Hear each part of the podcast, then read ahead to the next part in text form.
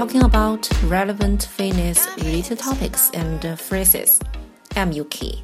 大家好，今天说一说和健身相关的话题。As you know, the fitness craze has never been hotter. So let's dig in. Okay, right back, we see something about workout phrases.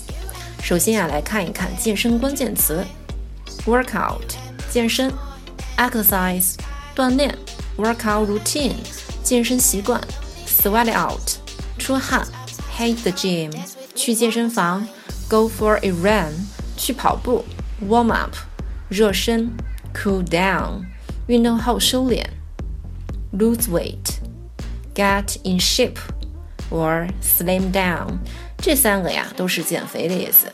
get in shape 还有塑身，那塑身还可以说 toned up。OK，那练肌肉 build muscle 或者是 bulk up。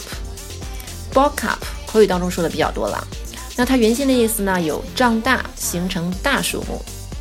OK，the next one is being fit or someone is fit，很健美的体型，很健康。toned 紧致，muscular 肌肉发达，rit 肌肉精干型，sculpted 雕刻出来的。那它的原型呢是 sculpt 造型雕刻。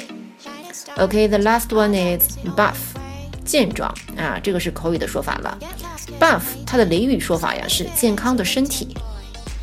OK，now here are some types of exercise。下面来说说运动类型。Exercise can be broken down into two broad categories aerobic and anaerobic. Okay, aerobic or cardio 有氧运动，anaerobic or non-cardio 无氧运动。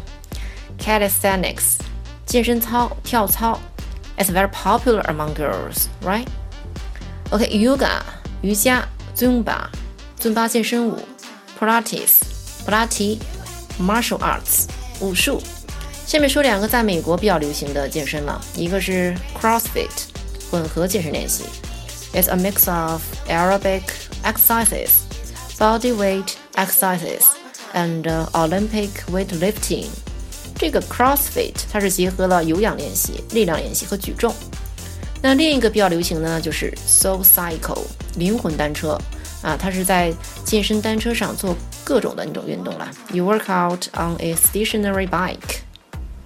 好，最后啊，来看一看健身器材，fitness equipment。Okay, many exercises involve equipment.